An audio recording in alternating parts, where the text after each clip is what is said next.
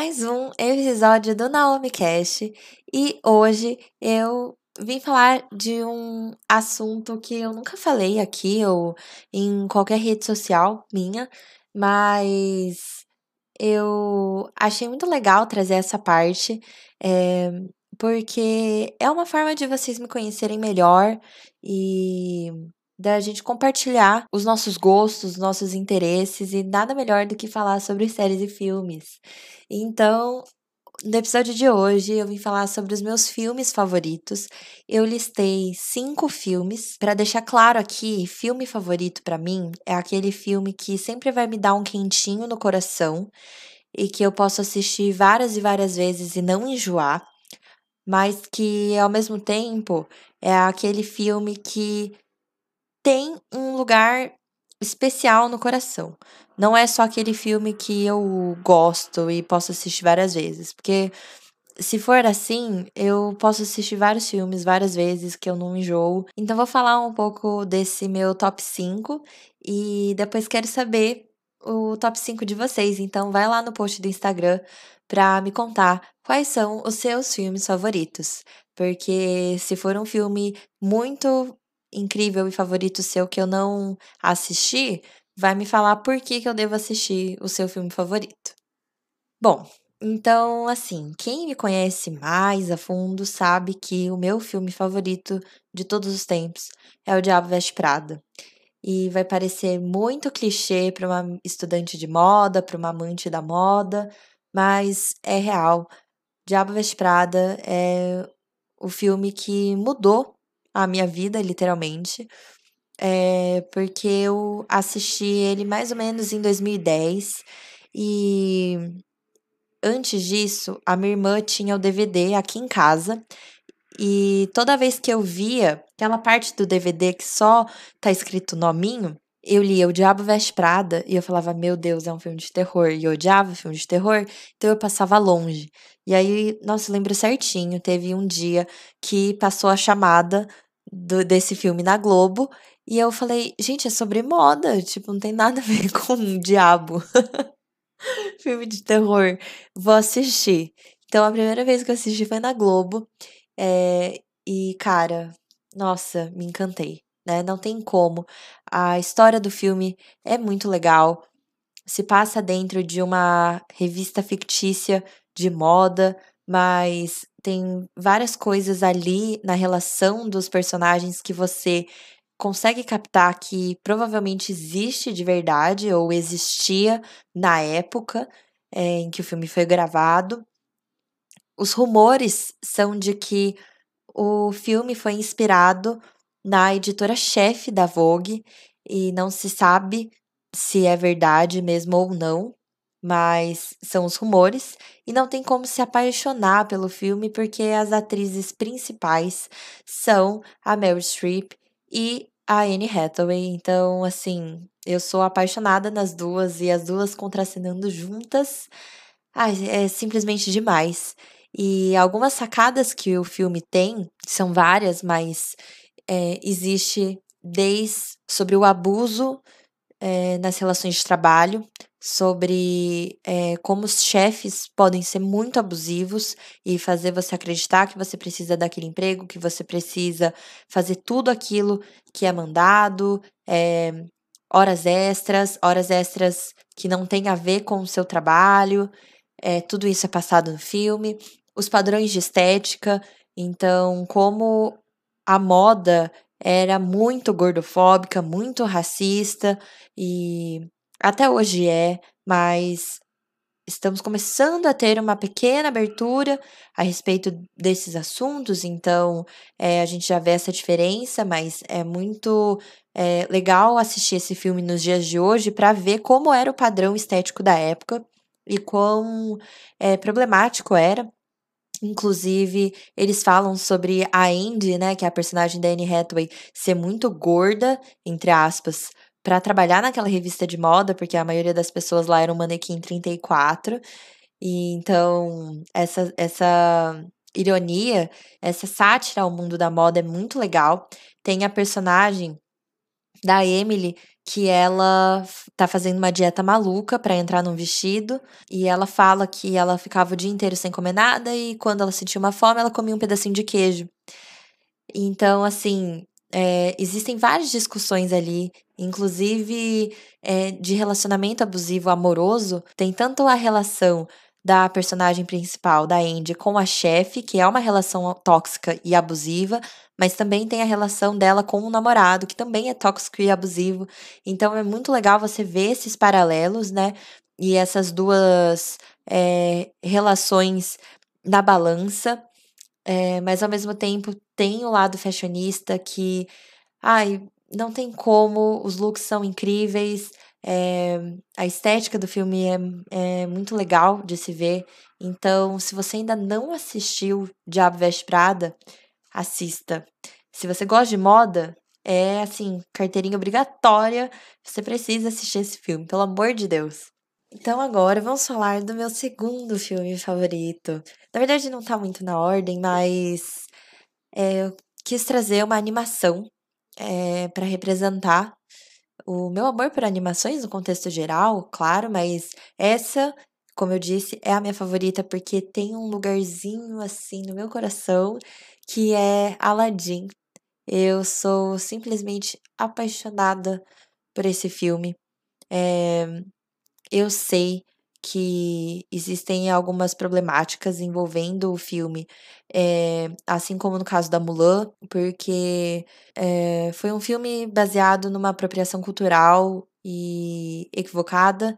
Eles fazem o filme da cultura árabe, só que mudam algumas coisas, né? Deixam as coisas um pouco americanizadas e isso é super problemático. No live action, eles mudaram algumas coisas, então eu achei isso bem legal para tentar é, melhorar o, essas questões do primeiro filme, mas ainda assim é, é um filme que eu sou simplesmente apaixonada. Eu amo a história dos personagens, sobre como eles se apaixonam, e não é uma história de príncipe e princesa, como, sei lá, uma Branca de Neve da vida.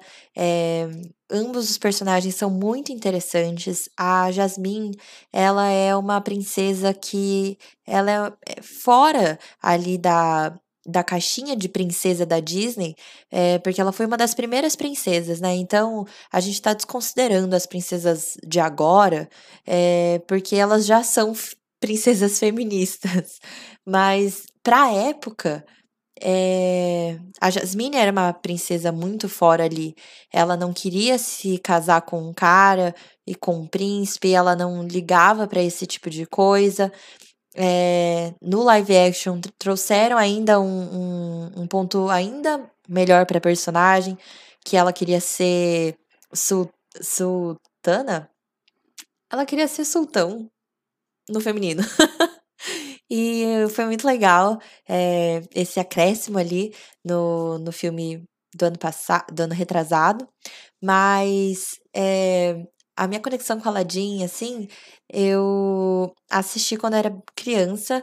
É, o tema da nossa formatura do pré foi Aladdin e eu fui uma Jasmine na minha formatura do pré e desde então eu amo esse filme, mesmo desde pequena, sem entender exatamente o que se tratava sobre diferença de classes, né? Meio que uma princesa e um é, plebeu, mas também é um filme sobre amizade, sobre. porque a relação do Aladdin com o gênio é incrível e você vê a bondade do Aladdin é, é simplesmente incrível. Então, sou apaixonada nesse filme e gosto tanto da animação quanto do live action, é, em especial é, o Will Smith, que assim, ele arrasou como gênio, é, fez jus ao gênio da animação, que é do Robin Williams. E aí, então, para trazer ali a representação, representatividade do meu gosto por musicais, eu é, quis falar sobre La La Land, que não foi o primeiro musical que eu assisti, tem muitos outros musicais que eu amo, é, que também tem um lugarzinho reservada no meu coração. Incrivelmente, três deles são com Zac Efron, que é o rei do show, Hairspray e High School Musical. Mas o filme que musical que eu mais amo é, é La La Land.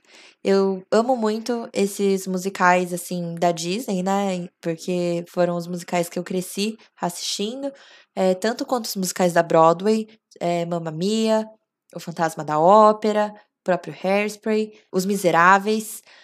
Tive a oportunidade incrível de assistir dois deles na Broadway mesmo, que foi Mamma Mia e O Fantasma.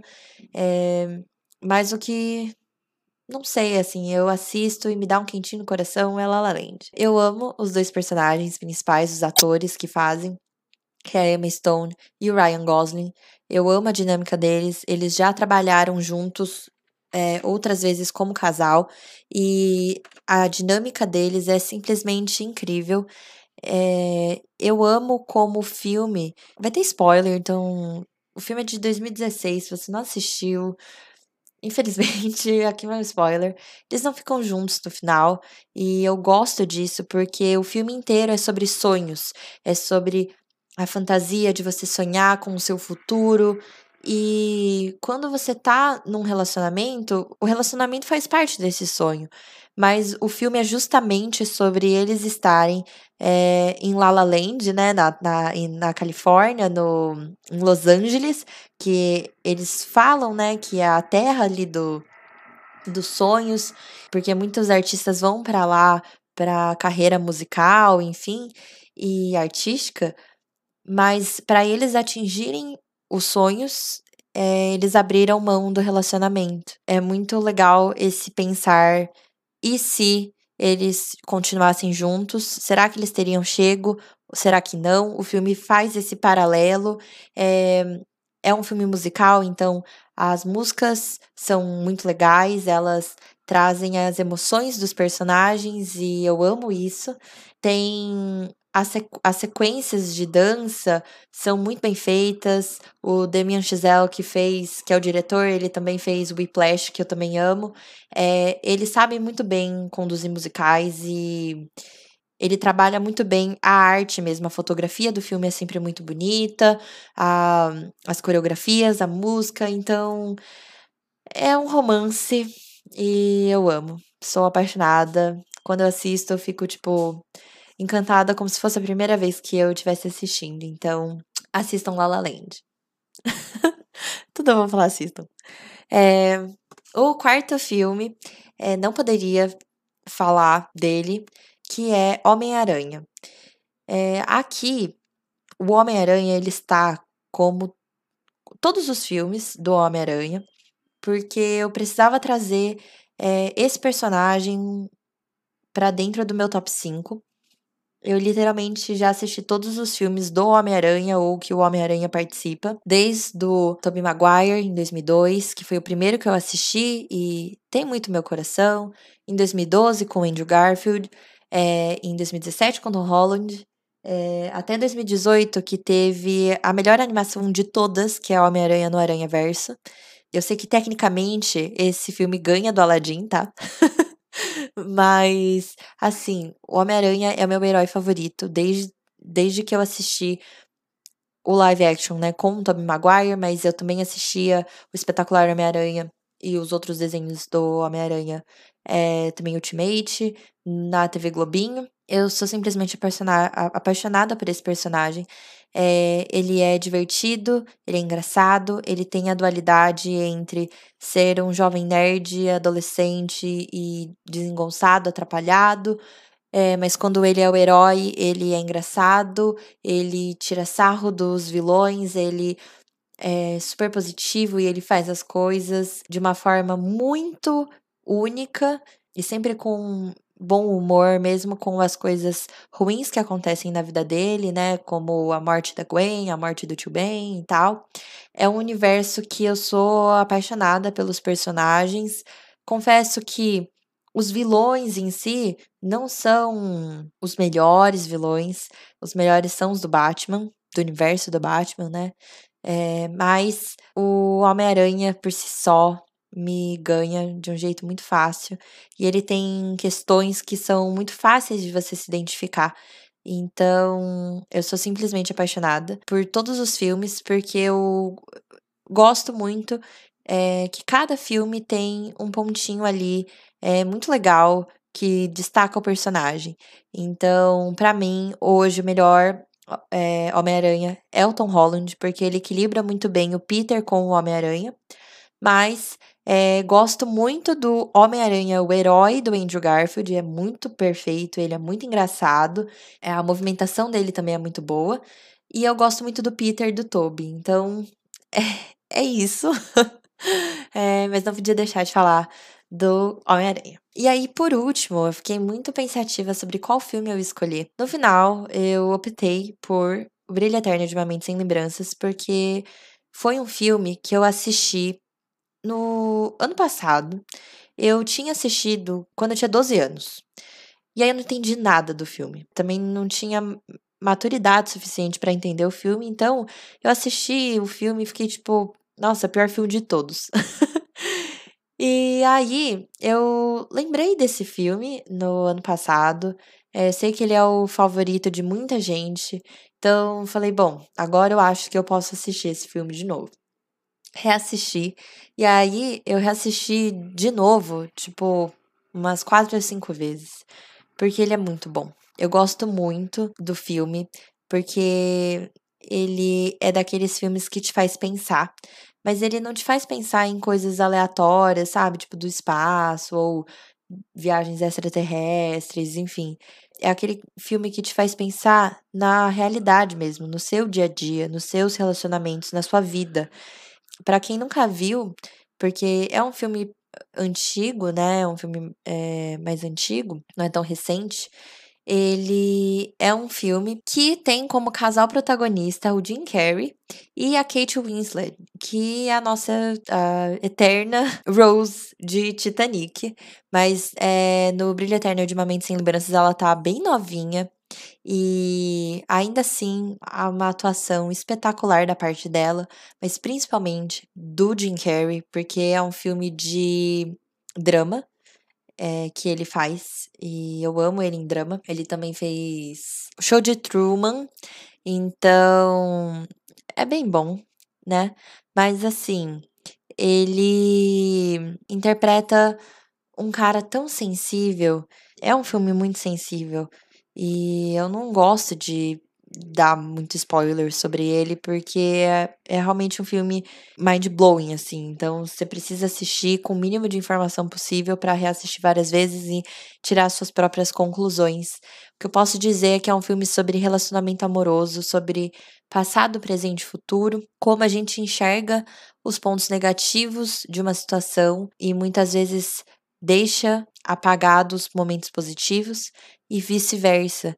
É muito legal quando você assiste o filme e repensa vários momentos da sua vida, é, várias pessoas da sua vida. A forma como ele é feito é muito bom. Ele fica fazendo flashbacks ao mesmo tempo que você não sabe se você estava no passado, se você está no presente ou se você está no futuro. É muito louco, muito bom. Recomendo muito. Mas aqui fica o meu bônus do As Vantagens de Ser Invisível, que também é muito bom. Então, é isso para o episódio de hoje. Espero que eu tenha é, te apresentado algum filme e tenha feito um jabá suficiente para você querer assistir um desses filmes, que são simplesmente os meus favoritos. E no próximo episódio eu trago as minhas séries favoritas. Então é isso, um beijo e até a próxima.